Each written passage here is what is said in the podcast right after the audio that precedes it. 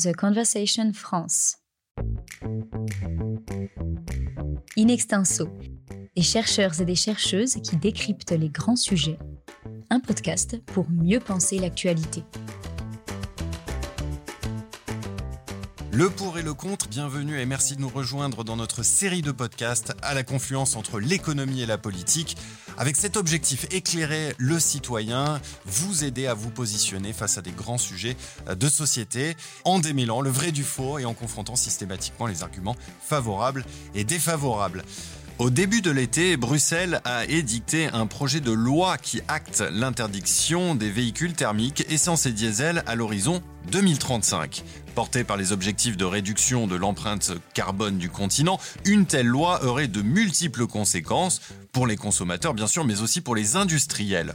Entre des écologistes qui fustigent déjà une loi qui ne prend pas en compte l'urgence de la situation climatique et des industriels qui affirment qu'interdire une technologie n'est pas une solution rationnelle à ce stade, nous allons tenter de voir s'il est possible d'apporter quelques nuances à ce débat sociétal et économique.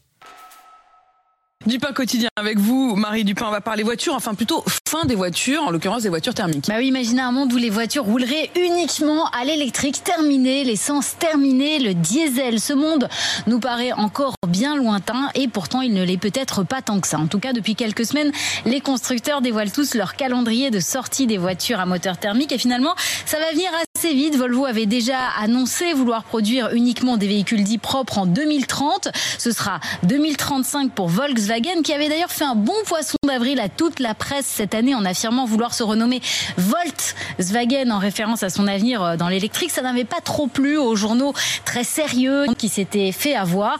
Il n'empêche qu'il n'y aura plus de voitures diesel, plus de voitures essence dans les usines Volkswagen dans moins de 15 ans. En tout cas, pour ce qui concerne l'Europe, ce sera un peu plus tard pour la Chine et les États-Unis et encore plus tard pour l'Amérique du Sud et l'Afrique. Là, on n'a pas de calendrier. Bonjour Julien Pillot. Bonjour Thibault. Alors ça y est, on y est finalement, après autant d'attentes, comme on vient de l'entendre de la bouche de Marie Dupin, la chroniqueuse de RMC BFM TV, nos constructeurs européens sont en ordre de marche et les jours du moteur thermique sont comptés. En Europe, en tout cas, avec des calendriers effectivement qui s'ajustent, on l'a entendu, en fonction des, constructeurs, mais aussi en fonction des, États membres. La Norvège, par exemple, euh, envisagerait de, de se passer de véhicules thermiques neufs dès l'année prochaine. On imagine aisément les raisons qui poussent la Commission européenne à accélérer la transition vers l'électrique, environnement et santé bien évidemment. Absolument Thibault, et puis je rajouterai euh, diplomatie et économie aussi, mais, mais on y reviendra. Mais puisque vous me lancez sur la question de l'environnement et de la santé, Thibault, bah, peut-être commençons par évoquer quelques chiffres qui ont été révélés lors de la, COP26. Euh, la mauvaise qualité de l'air, par exemple, c'est 307 000 décès prématurés en Union européenne, dont près de 30 000 en France chaque année, et 7 millions dans le monde, ce qui place ce facteur de mortalité proche du tabagisme, par exemple. Alors certes, tout n'est pas imputable à la mobilité thermique, mais son impact ne peut plus être négligé. Oui, et puis sans aller jusqu'à parler de mortalité, on pourrait simplement rappeler le coût lié aux affections respiratoires longue durée. On a des chiffres là aussi? Eh bien, on a un rapport du Commissariat général au développement durable qui date d'avril 2015 et qui évalue effectivement le coût annuel pour notre système de soins dans une fourchette comprise entre 886 millions d'euros et 1 milliard 817 millions. Euh, c'est conséquent. Et on pourrait euh, d'ailleurs également ajouter à ces coûts euh, les coûts liés à la pollution sonore. Et à ce sujet, on, a l'étude de 2016 de Bruit Parif qui chiffrait, tenez-vous bien Thibault, à 6,9 milliards d'euros annuels le coût social lié au bruit du transport, qui se traduit par des années de vie en bonne santé perdues, en raison de l'accroissement des risques cardiovasculaires ou des troubles du sommeil par exemple, sans même parler euh, de la dépréciation immobilière. Vous écoutez In Extenso, le podcast qui donne la parole à la recherche. On n'a pas encore évoqué la question de la contribution au réchauffement climatique. Un hein. petit spoiler, on va garder ça pour plus tard. Mais j'aimerais que nous allions euh, sur le terrain plus économique. Alors, est-ce que l'électrification des véhicules, c'est une bonne chose sur un plan économique? C'est un vaste sujet, Thibault. Mais comme toujours avec notre format le pour, le contre, nous verrons que tout ça est en fait bien nuancé. Commençons peut-être par euh, quelques arguments économiques favorables, à commencer par euh, des arguments macroéconomiques. Nous sommes, il faut bien l'admettre, des champions de la production électrique, là où nous sommes des importateurs nets de produits pétroliers. En 2018, par exemple, on importait encore 54 millions de tonnes euh, d'équivalent pétrole de brut et 23 millions de tonnes d'équivalent pétrole de, produits raffinés, pour un coût total de près de 38 milliards d'euros.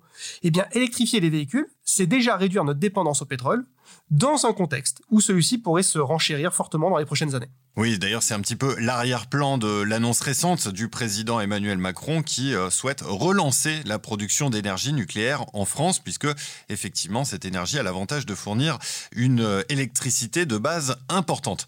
Et au niveau industriel, Julien, est-ce qu'il y a des effets positifs à attendre? Eh bien, au niveau industriel, on, envisage effectivement des, effets positifs, mais il reste pour l'heure très difficile à estimer dans la mesure où euh, l'industrie de l'électromobilité est encore en phase de décollage et que de nombreux choix, notamment des choix technologique, eh bien, reste à opérer au moment où on se parle. Il n'en demeure pas moins que sur le plan strictement théorique, l'électromobilité est une disruption, ce qui implique la création de nouvelles industries supports et donc des gisements de croissance et d'emploi qui vont de pair. Par exemple, de nouvelles filières liées à la production et au recyclage de batteries.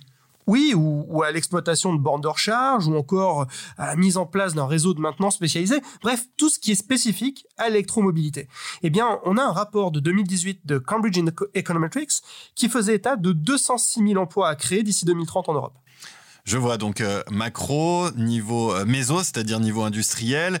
Euh, on a vu tout ça, il reste plus que le niveau micro-économique à aborder. Julien, je vous propose d'ailleurs d'écouter ce petit reportage de BFM Business qui date du début de l'année 2020, juste avant le confinement.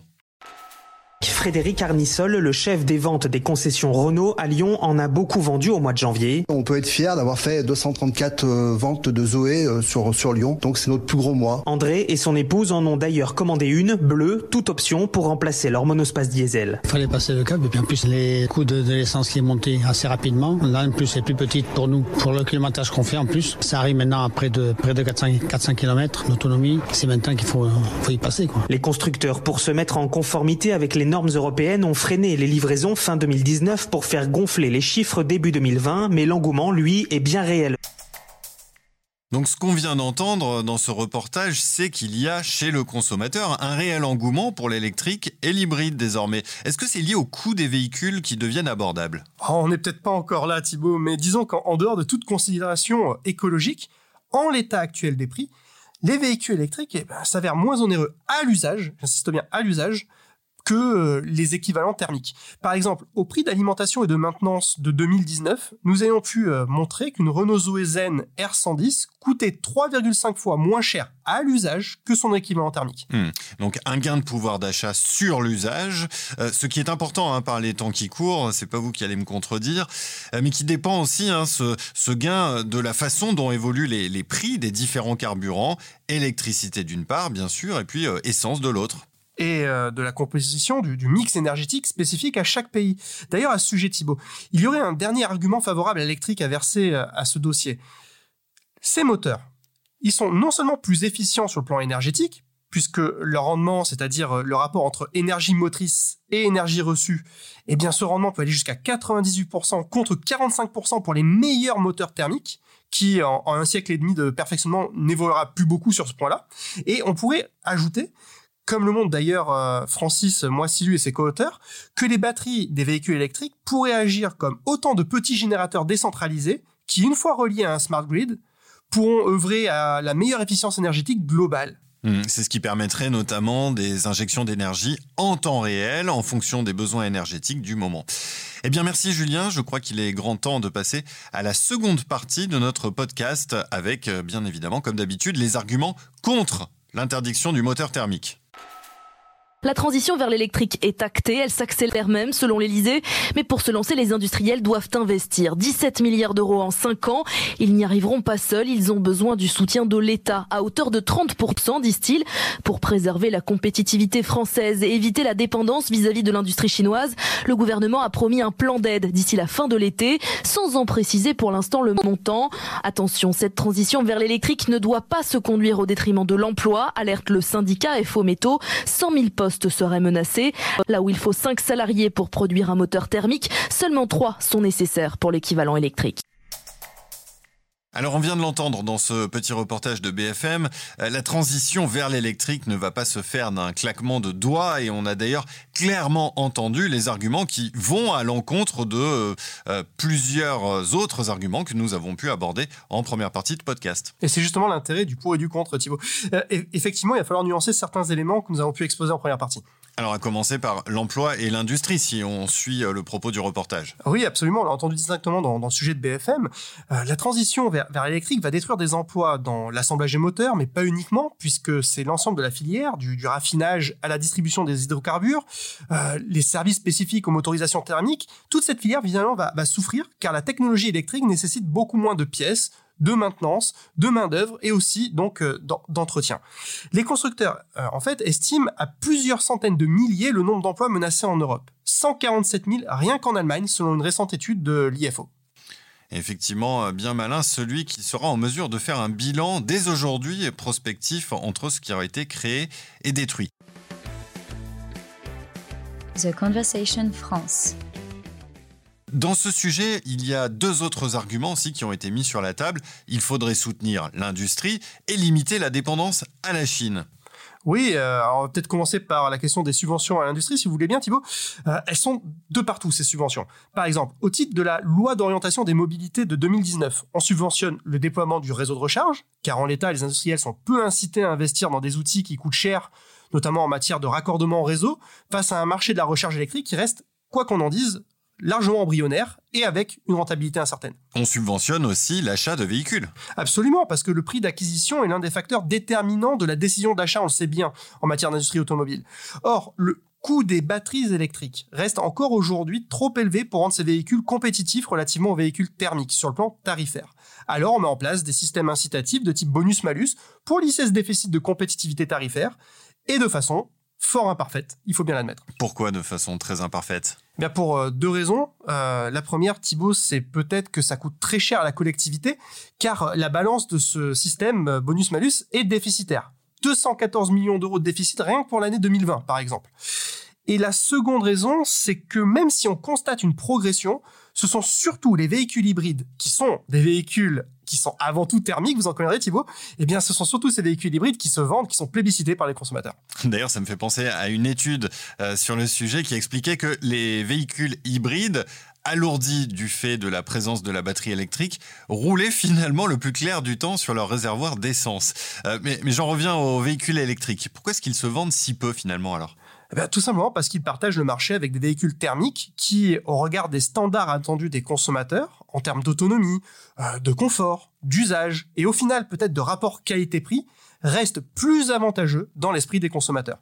En économie, on, on dirait qu'en l'état actuel des technologies et des prix, le consommateur lambda qui ferait le choix de l'électrique subirait une désutilité relative par rapport au choix d'un véhicule thermique. C'est la conclusion d'ailleurs de nombreuses études scientifiques sur les facteurs d'adoption du véhicule électrique, notamment celle de Wemboli et de ses co-auteurs. C'est ce qui justifie euh, dès lors les subventions. Et euh, ça justifie aussi de laisser le temps aux technologies de maturer pour gommer le déficit d'utilité relative. Hmm. Et en ce qui concerne la question de la dépendance à la Chine, eh bien, elle est euh, réelle et euh, je vais être pessimiste, Thibault, mais elle est en partie irréversible. Aujourd'hui, pour construire l'industrie de l'électromobilité, vous avez besoin en amont de la chaîne de valeur d'usines de production de batteries et vous avez besoin de maîtriser le standard technologique et encore plus en amont, vous avez besoin de maîtriser l'extraction des métaux rares nécessaires à leur fabrication.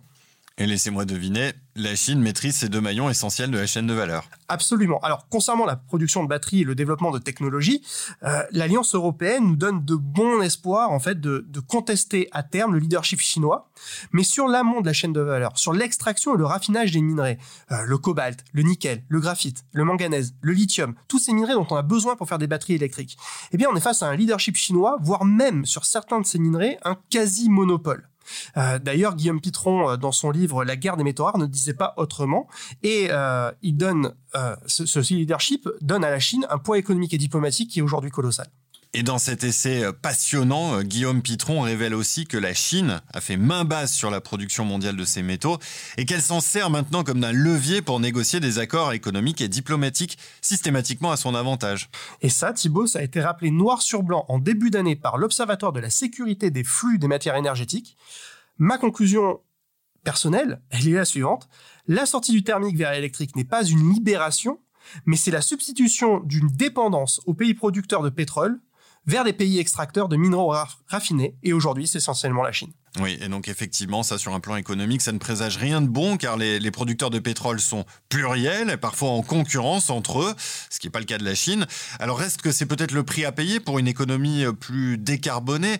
À ce sujet, j'ai un tout dernier extrait sonore à vous faire écouter, Julien.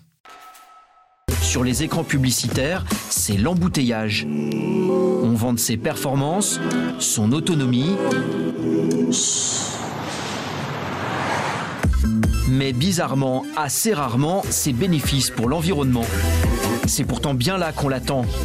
On s'est donc posé une question simple, la voiture électrique est-elle aussi écolo qu'elle le prétend Aujourd'hui, il y a un consensus qui dit que euh, une voiture électrique émet au moment de sa production deux fois plus de gaz à effet de serre qu'un véhicule thermique. Donc il va falloir en fait dépenser énormément d'énergie pour pouvoir extraire ces particules très fines disséminées dans le sous-sol et exploiter des très grandes quantités.